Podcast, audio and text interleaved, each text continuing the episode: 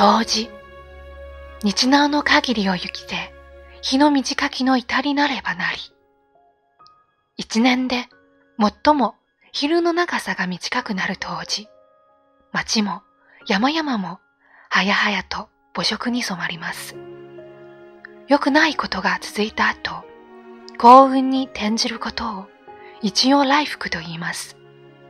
当時もまた一応来福。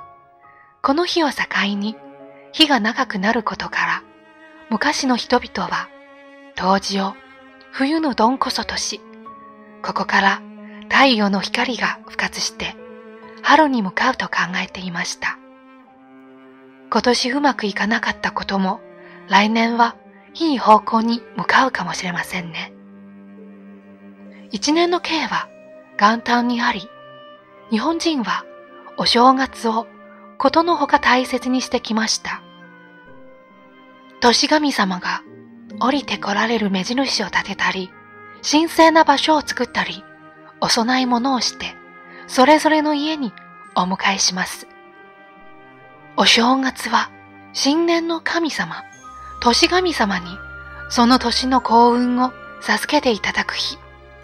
一年の間に訪れる様々な行事。その由来を知ると、もっと楽しく過ごせるかもしれません。気持ちは春めいても、これからは寒さの本番。いよいよ底冷えの季節です。京都には24の季節があります。